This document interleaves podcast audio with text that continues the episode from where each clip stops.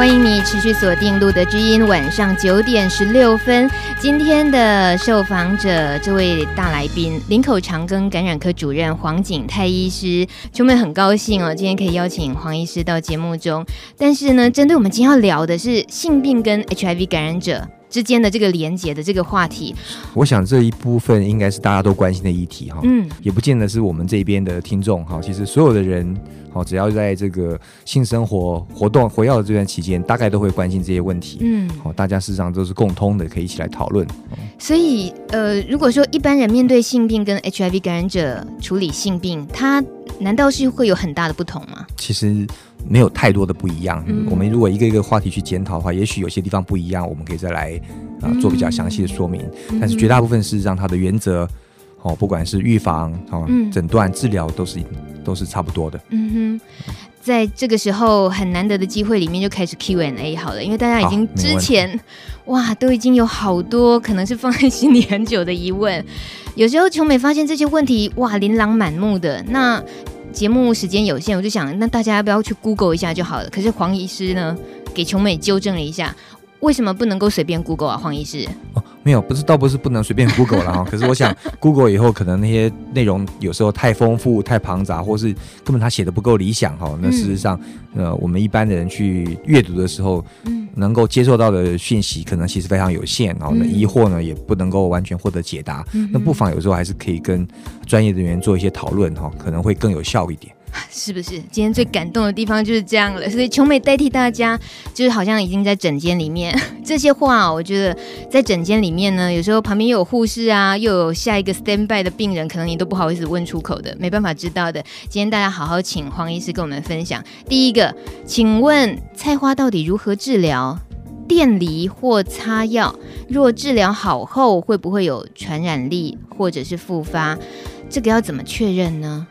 这样子问题会不会问的很很宽很笼统啊？这是这是王大的问题。我想这个问题应该是两部分嘛，哈，大概第一部分就是怎么治疗了哈，嗯然后第二部分就是说，呃，治疗以后哈，这个如果罹患菜花的病人，他治疗以后他的性生活有没有什么特别呃的考量了哈？所以第一部分来讲，治疗的话，其实事实上我们讲这个菜花就是所谓的这个尖龟湿疣哈，那它其实看起来就是。在皮肤上面凸起来的这个，因为这个病毒哈、促使这个细胞它的这个它促使我们表皮这个上面的一层啊过度的增生角化以后，看起来就是那样黑黑的，像那个花椰菜或菜花那个感觉啊，所以叫它菜花。那么事实上，嗯，并不是所有被感染到的皮肤它都会爆发出那样的病灶来。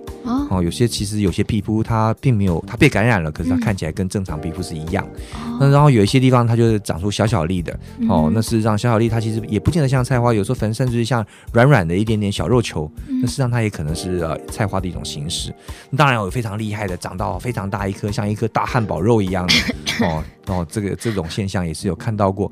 所以讲怎么样治疗，其实第一个就可能要看它的严重程度了哈。哦嗯、那么如果很大一颗的时候呢，事实上有可能就是要手术哈。去把它整个切除。嗯，那么比较小的话呢，就像这个呃听众朋友讲的一样，有时候可以这个呃，反正简单讲就是用这种呃物理式的方式去把它啊、呃、消除啊，比如说电烧啊，把它烧烂掉哈，嗯、那个灰飞烟灭哈就没有了。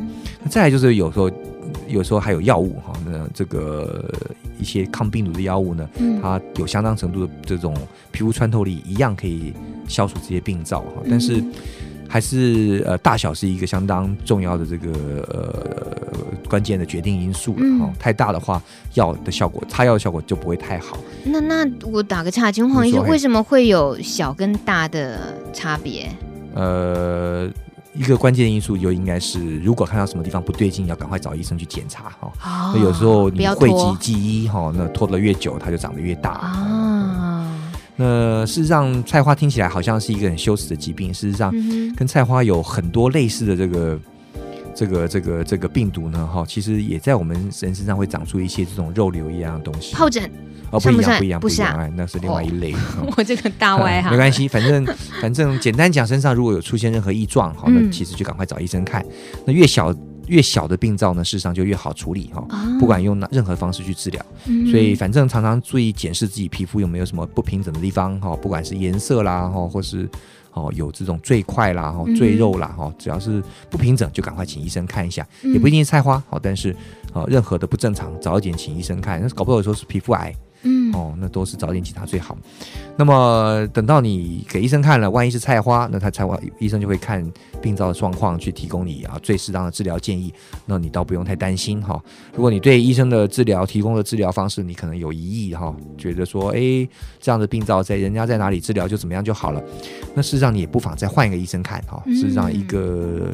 呃，疾病的治疗，有时候我们不妨听两三个医生意见以后，你再去做判断，这也不算是对医生的不尊重哈。那事实上，病人要去接受治疗之前，其实啊，对医生的建议有相当程度的接受度，也是治疗成功一个很重要的关键哦。不需要在第一时间就决定怎么样哦。哇，真难怪这位朋友他说他。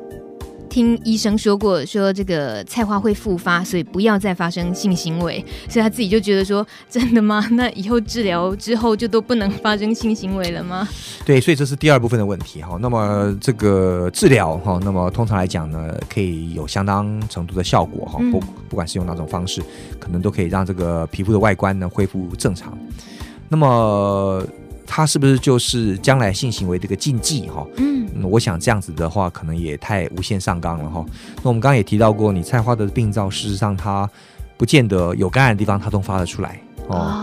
那很多人事实上他也没有太大的症状，他皮肤上事实上也带有这样的病病毒。嗯，那么那你今天如果经过了完整的治疗，那事实上理论上来讲，你身上带有病毒的这个机会跟区域哈跟数量。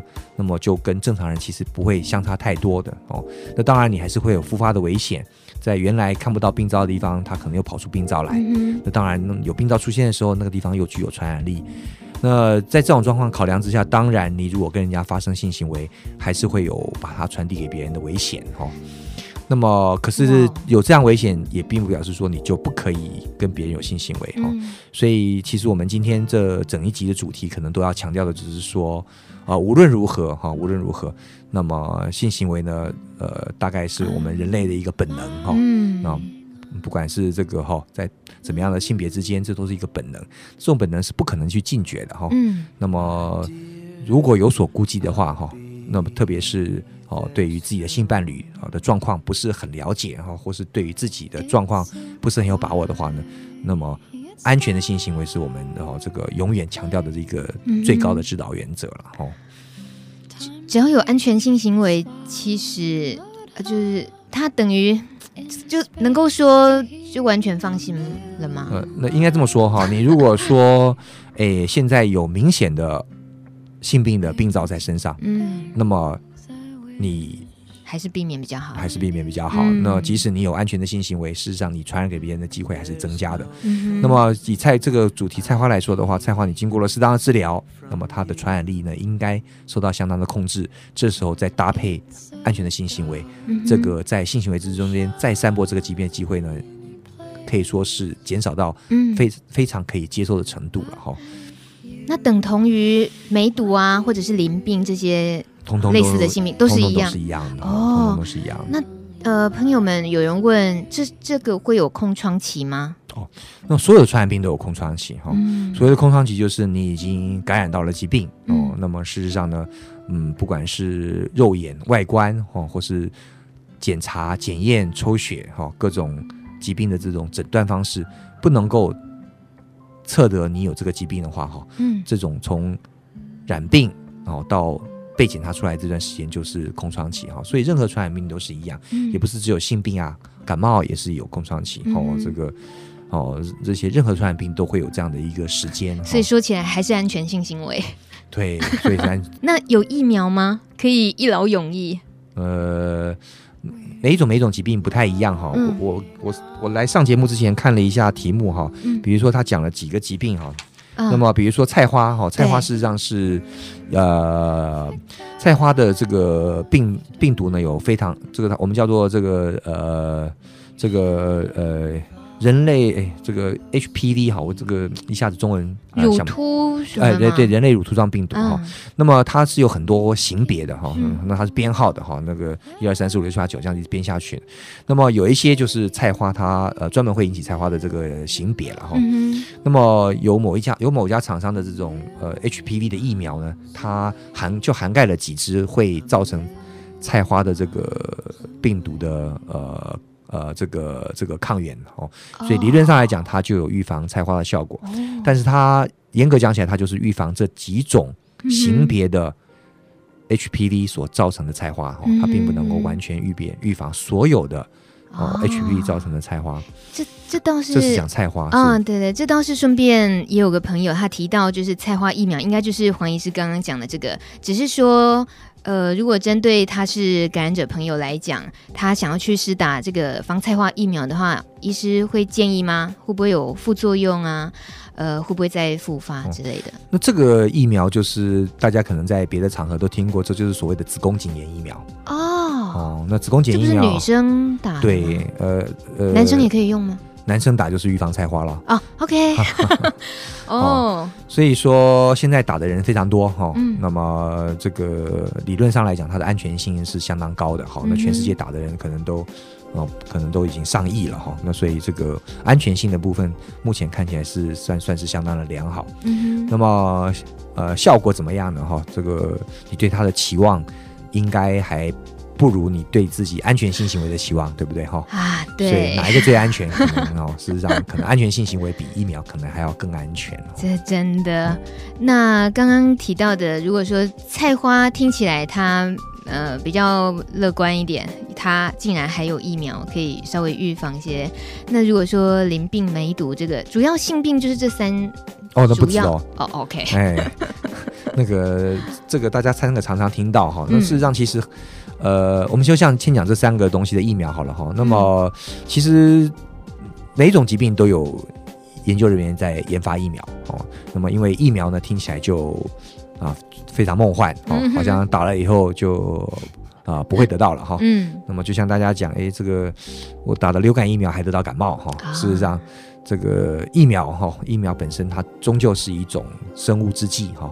那么它的这个有效性、有效度，它绝对不可能是百分之百的。嗯。那么所以呃，除了这个比较大规模上市的这个子宫颈炎疫苗，它呃某一些厂牌的子宫颈疫苗，它有这种抗菜花的效果以外，呃，梅毒淋病来讲，这部分到目前嗯并没有具有相当效果的这个疫苗。哦，能够哎做商业性的使用了哈，嗯，所以你讲的简单点，就变成说，事实上是没有疫苗了哈。那除非那些研发性的产品，但是那些研发性产品的话呢，效果都没有得到这么大的确立，所以它并没有办法拿来应用。嗯。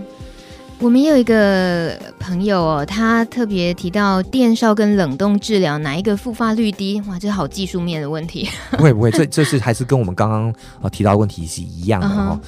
那么呃，医生决定什么样的治疗方式，主要还是看病灶的大小啦、位置啦哈，他用什么样方式认为这个在除恶务尽的原则之下，他能够达到哦最高。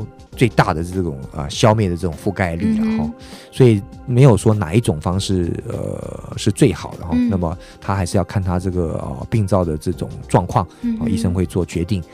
那么，所以他们哪一种治疗方式，将来这个他的结果跟预后，其实基本上来讲应该是差不多的，嗯、还是取决于在你。对你做治对你做治疗的医生哈，他的临床上的判断，嗯哼，嗯。哼，那就是也像黄医师刚刚提的，你如果真的自己在衡量到底选择哪一个好的时候，还是觉得没个准的话，你就再多看个一两个，没错哈，啊、这个第二意见哈，second opinion 哈，这个 多少是会有帮助的，太好了，哎。这个刚刚黄医师讲的话都非常重要，但是我觉得还是需要喘息一下。我们听一下 Hebe 田馥甄还有陈珊妮的这一首江肖邦的离别曲改编重新翻唱，就叫离别曲。清晨的地平线延续播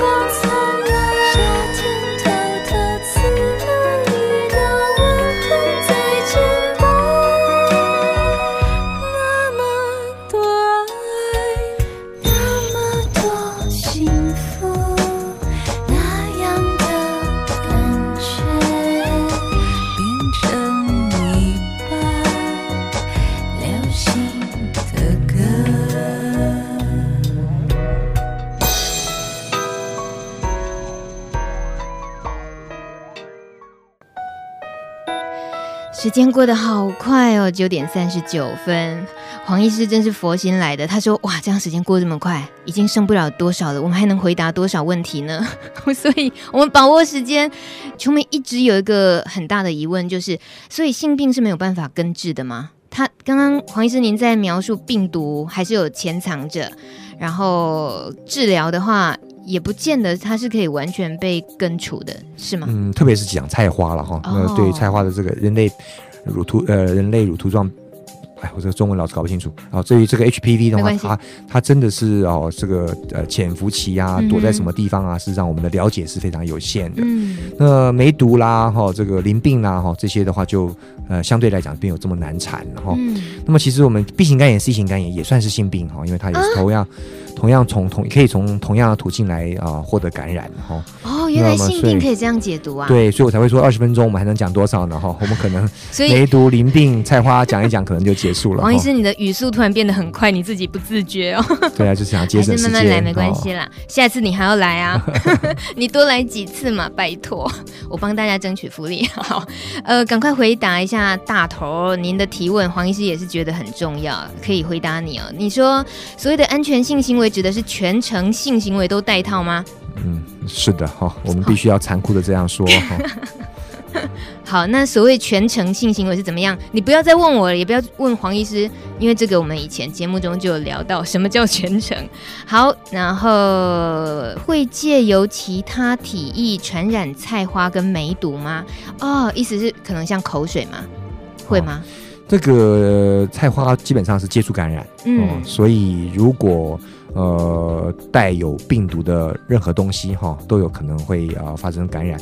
那比如说，病人非常非常喜欢这个问医生说，哎，我去洗温泉有没有可能温泉啊、呃，在这个温泉池旁边得到菜花？嗯、我去上公共厕所有没有可能在公共厕所上啊、呃、这个感染到菜花？那这些问题其实都没有办法有百分之百。确切的答案哈，所以有我们大家都很关心菜花，因为感觉起来菜花呢，事实上相对来讲，它的这个呃传染力哈，或是在这个脱离生生命体身体的这种身体身体的这种呃以后持续这个持续的感染力啊，似乎有相当的一定的程度了哈，所以大家对它的这个恐惧感啊，就相对来讲是比较高，所以我们对它的这种提防呢也会啊比较警觉，嗯，那变成说真的是哦。任何的这种身体上的这种接触呢，其实都是啊会有可能的哈。嗯。那么它有时候会长出类似的病灶，它不一定就真的是兼归湿疣，但它也是跟这个 HPV 同一类的这些病毒哈，都会造成这样子的东西。比如说我们前面讲过一些皮肤上有一些小小的这种，嗯嗯。哦，这种我们叫做 skin tag 哦，对对，这小小的这个像。像这个像锁这个标记一样小小的这些东西，啊、也都那、啊、都那都类似的这种病毒。对啊，身上难怪有时候人家看到身上很多太多痣啊，然后黑黑黑的点点啊。哦，没有，这倒不是，它会凸，啊、它会凸起来。哦，会凸起来的才有问题。对对对，对，对。呃，那还提到就是，如果感染梅毒的人提早发现，是不是有机会在治疗后再变成阴性？所以这个阴性有两个意思了哈，一个意思是讲梅毒的细菌阴性哈，嗯，那么经过了这个适当的治疗以后，梅毒的细菌阴性的机会是非常非常非常大的，而且我们认为说应该是绝对可以达成的目标哈。我相信这位朋友的问题反而是另外一件事情，就是检验检查值的阴性了哈。那么我们常常。大家常常听到的检验检查值哈，那么有好几种哈，比如说 RPR，嗯，哦，或者是什么 VDRL，哦，这是一类的。再来就是 TPHA 哈，TPPA 这又是另外一类的哈。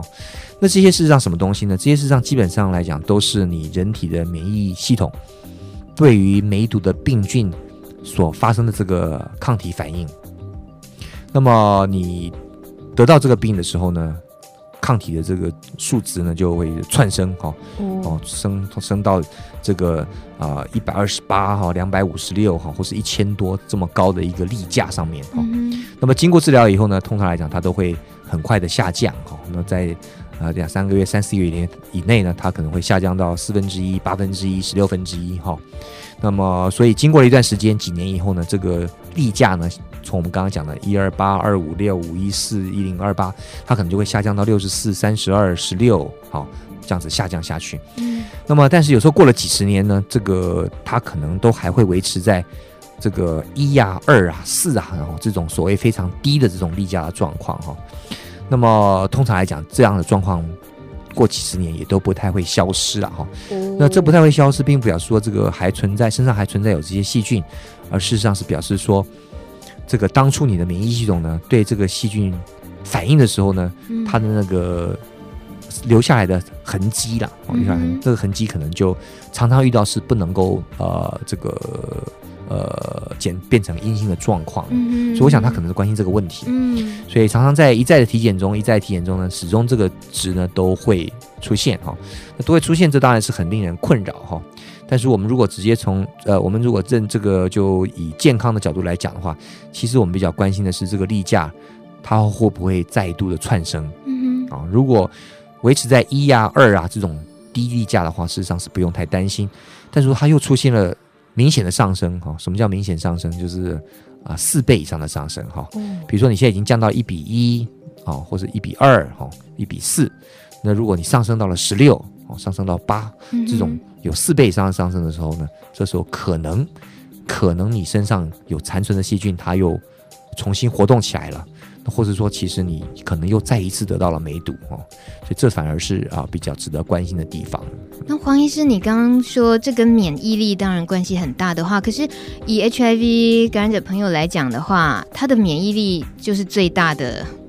挑战了哦，没有没有没有，这个免疫免疫人类免疫能力有非常多的这个、嗯、这个这个面向啊。嗯、那其实简单讲，我们皮肤就是我们的免疫系统一个很重要的地方。嗯、哦，那还有我们各种各种不同的细胞。嗯，我们 HIV 这个这个这个病友的最大的受损的是所谓的 CD4 这一个呃系列哈。那即使是 CD4 是我们 T 细胞的一种哈。那事实际上 T 细胞就好多种，那还有 B，还有这个 CD8，然后还有什么 NKT 乱七八糟的细胞很多。嗯、那还有，那我们产生抗体的细胞是 B 细胞，它又是另外一种淋巴球哈。嗯、所以我们还有啊，我们还有中性球，我们还有非常非常多的免疫的系统哈。那对产生抗体的细菌这种这种细胞来讲是 B 细胞，那事实上我们产生这种梅毒的抗体的这个细胞，事实上相对来讲，HIV 的病人是没有什么太大的损伤的，嗯、所以他得到梅毒，他一样会出现。很高的这种例假反应，嗯哦，所以不用因为是 HIV 感染的身份，然后特别去呃担心，然后去恐慌于很容易得到性病，是这样想吗？你刚刚指的应该这么说，就是说，因为其实哈、哦，这个免疫系统里面呢那么多种，可是事实上 CD4 是一个最重要、最关键的角色，嗯，它好像是合唱团的指挥一样，嗯哼，然后合唱团有这么多声部，男生女生一部、二部、三部，那么并不是。每一步都坏掉了，嗯，但是指挥是 CD4，所以这个 CD4 受到的损伤，事实上它整个团体虽然其他成员啊数目啦、声音啦没什么音没什么改变，嗯、但是因为指挥啊失能了，它的整体的功能还是会下降。嗯、但是所以有一些反应，我们的 HIV 病友是正常的，但整体来讲，它免疫力还是比较差的。嗯，那如果你只针对性病来考虑的话呢，它。我们甚至可以这么说，它并不会跟一般人有更高或是更低的这种风险了哦。所以，我们只要用一般的呃想法去看待这些性命对于我们的威胁就可以了。嗯，我懂了。再来，宝宝他要请问黄医师，产生抗药性这方面的问题，他一开始很服药很顺从，然后 CD4 也上升了，病毒量下降，但是六个月后 CD4 下降，病毒量上升，请问医生这样会无药可治吗？哦，这个问题很，这个问题很简单，很单纯哈。那么呃，只要出现这样的现象，当然我们在医护人员角度是马上就会怀疑是不是没有好好服用药物了哈。嗯。呃，当然，其实他说有哦，对，那么有还要再进一步商量哈。那还有很多服服药的细节可能可以讨论。不过无论如何，当然最关心的事情就是是不是出现抗药性了哈。嗯。但是病毒的抗药性的这种呃形态哈非常多种，那么现在也有很好的方式去确立它的形态哈。再根据形态，事实上 HIV 药物非常多种哈。暂时哈，尤其才刚刚开始治疗六个月的病人，实在是暂时不用太担心啊，这么大的这个不要这么大的恐慌感。哎，对啊，你还不到一年呢，宝宝还可以再多，就是还有很多机会，比如跟医生商量过，然后调试一下药的组合之类，对不对？对，嗯。那呃，这宝宝听起来你很急哦，而且你不常听路德之音哦，因为因为全本刚刚笑了一下，就是想无无药可医，你这四个字都出来了，宝宝你会不会 你会不会太想太严重了？不会，你常常听路德之音就知道哦。放宽心一点，该吃的药要吃，然后呢，该锻炼身体的部分要乖乖锻炼就对了，是不是？黄医师，我这样说对不对？哎，完全正确哦。谢谢。呃，还有很重要的一部分的问题，我们待会儿休息一下下，再继续请教黄医师喽。贴心叮咛，联合医院昆明院区庄平主任，我觉得现在有很多感染的朋友，其实。就是感染之后，可能就觉得自己很孤单，然后希望能够找到一些朋友。那其实我觉得现在我们的环境越来越友善了，所以嗯，可以找到更多的支持我们的朋友，一起让我们的日子过得比较平顺。那我比较不希望说很多朋友觉得自己很孤单，然后让自己去呃使用一些娱乐性用药，把自己呃就等于说让自己好像。放弃了一个很平稳的生活，那其实这样对自己的免疫状况或者是身体状况，其实都是比较不好的事情。那呃，就希望大家能够维持自己的健康，然后过得很愉快，然后找到心爱的人，然后可以好好的过自己接下来的生活。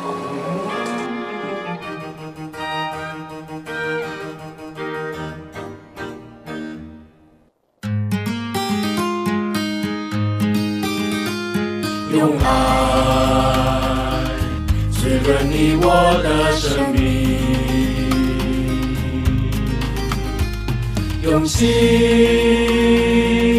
拉近你我的距离，停止孩子，从我做起，路德学会关心你。晚上九点五十三分，回到路德之音 Live 直播现场。今天很开心，陪伴我们的是来自林口长庚医院的感染科主任黄景泰医生。黄吉泰医师呢，替琼美着急着，还还有很多问题要回答。那我们赶快把握时间，包括刚刚呢，有朋友的留言上是提到说注射的盘尼西林听说没货了，是真的吗？我琼美不知道这个问题的严重性是怎样。黄医师是这样吗？哦、呃，常常有这样的需要了哈。嗯。那么啊、呃，不过这个问题目前基本上来讲已经算是解决了哈。哦。那么如果一家医院问没有的话呢，再再多问几家医院，多半的医院目前都已经有这样的药物了，所以不用太担心啊、哦。那有人。说口服的效果比较不好，那怎样才能用注射的呢？自费可以吗？对，现在就是这些药物需要自费，但是很多医院都已经有了，哦、所以这个都不成太不成问题。嗯，那口服的效果真的比较差吗？口服效果比较差有几个原因了哈，就、嗯、因为第一个就是你是不是要按时吃哦，只要要吃这么多次哈，总会漏掉几次。好、嗯。那再来就是有时候会跟别的这个药物啦，或者食物啦一些啊交互作用，会影响到它的吸收。嘿，嗯哼，所以以这样来讲，还是选择注射。呃，理呃，尤其是盘尼西林来讲的话，长效的盘尼西林当然是会在很多上面来都有这个好处。嗯嗯嗯。再来，今天节目中哦，这还是要把握机会问一个很多朋友都关心的事情，就是关于免疫细胞储存银行。呃，我真的不懂免疫细胞储存银行在。干什么的？请问黄医师，哦，你对这个银行是不是多少有点了解？嘿，这个最近看起来广告做得很大哈，哦，所以难怪有这么多病友都会问呃这个呃相同的问题哈，嗯。那我们既然是免疫细胞的缺损的状况哈，嗯，那如果我有一个呃地方可以。呃像去银行拿钱一样哈，嗯、拿到来补充我这个软囊羞涩的荷包哈，这种概念听起来是非常的这个具有吸引力的哈。嗯、那么就跟这个脐带血银行一样，它你因为这个细胞呢，它身上它的上面都充满了抗原哈。嗯。那么如果不是你自己的细胞，那就会发生所谓的排斥哈。那么，所以你要把这个细胞拿来当做自己的东西用。那么原则上来讲，是你自己的细胞，哦，你的接受度是最高的。否则的话，你就要发去找配对的哈。嗯。那那这种一一种米养百种人，天下每一个人都不一样哈。你要去。找到跟你完全能够在抗原上面完全相同的这个呃捐赠者的困难度就比较高哈，嗯、所以这个也就是这个银行的意思哈。那理论上来讲呢，你也许可以把你的免疫细胞呢从你的身体里面去呃抽存出来哈，然后放到银行里面去。那等等到需要使用的时候呢，就再从那里提存出来哈。那么我想这个理论上来讲是一个行得通的做法做法哈。哦、但是可能会有一些这个技术上的问题哈。比如说绝大部分部分病友哈，这个想到这件事情的时候，可能啊、呃、已经被病毒感染了哈。嗯。所以这时候这个病这个免疫细胞可能已经不太适合去哦做提存的动作了哈。那么，如果真的要去做这个工作呢，似乎应该要在没有感染之前哈。哦嗯、但是，真正会有这种未雨绸缪、预卜未卜先知能力的人 哦，我相信你去炒股票就可以了哈，应该不用 哦，在这里替自己健康来担心。嗯。那么第二个来讲，就是说免疫细胞事实上本身还算是啊，这个相当脆弱的哈。那么我本身做很多这个 T 细胞的这种呃基础医学的研究哈，那我做很多这种小老鼠的 T 细胞。那么这些细胞呢，事实上它在我们在它从这个老鼠的身体里拿出来以后哈，做各种实验室上的操作，包括了冷冻哈。那冷冻有很多种型很多种的方式了哈。你放在四度 C 冰箱里面也是冷冻哈，放在。放你哈根达斯冰淇淋的负二十度 C 也是冷冻哈，那你可以这种他们这种所所谓的银行汤冲来讲，它都是放在负八十度哈，甚至于更低的温度来在做保存哈。那么大家也了解这个这种我们叫做 freeze and thaw，就是冷跟化冰的这个过程中间哈，这个细胞上面很多的这个结构其实是会受受到影响的哈。那特别是蛋白质哈，那蛋白质它它都有它的立体结构哈，那经过冰好在。在在在在化冰哈，那这个常常很多重要的呃蛋白质呢，它会受到破坏哈，嗯、所以细胞的存活率啦、功能啦，事实上都有相当程度的影响哈。那我们不太了解这个银行它本身的这个所有的这种呃技术性的细节哈，以至于以至于我们也不太能够非常有把握这个它到底这个效果怎么样哈。好，OK，就算这些这个问题都解决了哈，嗯、那我觉得最现实的一个问题还是金钱哈。嗯。那么、呃、如果说免费存的话呢，那我想我也去存一点哈。那将来要用的时候再拿出来用哈。那有的用就好，没用就算了哈。对。那如果要花一千万、两千万，你要卖房子、要卖汽车，好去存，那可能就要量力而为了哈。所以我想还是从现实面来考虑哈。如果他。我不知道他要多少钱。如果他开的这个价码呢，你觉得简直就像我买一支雪糕一样的便宜，那就或是等于是几乎免费，好，那不妨就去试试看。如果他所开出的价钱真的是超过你本身的经济负担的能力，哈，那也不要去太勉强，嗯，因为再加上我们刚刚讲的这种技术上的考量，它的效果有没有值这么多的金钱？哦，什么叫多？什么叫少？那你的荷包的大小哈，荷包的深浅哈，应该是这个决定的因素了哈。量力而为，没错哈。我想大概这是一个关键哈、嗯。所以免疫细胞储存银行这样子的概念，这种形式算是蛮新颖的嘛。它其实要说成熟，是不是也还没那么快？呃，其实我们平常在实验室里面就在常经常在做这样的动作了哈，嗯、但是我们都知道它一定有相当程度的耗损，嗯，所以真正拿在假设我们今天以这个 HIV 感染的这一部分来做应用的话，我们到底需要补充多少的量，好才能够满足它的缺损哈？那要补足补足这个量，你必须要提存这个抽存出来多少，好才能够达成这样的需求？那就我的了解是，可能没有太。明确客观的数据来满足的哈，比如说你今天我我的意思是说，比如说我们缺缺损一千个，那我们要抽多少个出来，再加上了耗损以后，将来补回去才可以补满这一千个哈。那这些都有一些啊数量跟技术上的考量哦。呃，成熟不成熟可能是另外一个意义，而是可能要有大规模这样子的一些临床上面的试验，才知道哦，在各种不同状况之下，要取出多少的这种啊细胞哦，才能够满足这样的需需要。嘿黄医师的耐性真的太好了，你帮我们解说的好清楚。希望大家呃，如果说今天已经吸收到很大量的资讯的情况，有些还没还没来得及记清楚的话，在我们重播的时候，自己好好再把一些细节听清楚。今天时间呢，其实已经超过十点了，我非常感谢黄医师这么愿意，呃，这么。呃，这个仔细的回答大家好多好多问题。那当然感觉出来，我们还是有更多想请教的。黄医师也很乐意回答，所以我们期待下一次了。嗯、黄医师，谢谢你。啊，不客气。呃，今天一直在 Q&A，你最后如果用你反反问我们大家呢，反问我们所有听众，你会要我们自己处理哪一个问题？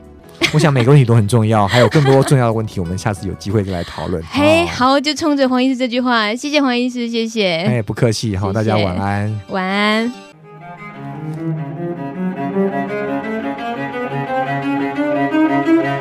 本集节目感谢美商莫沙东药厂股份有限公司赞助直播。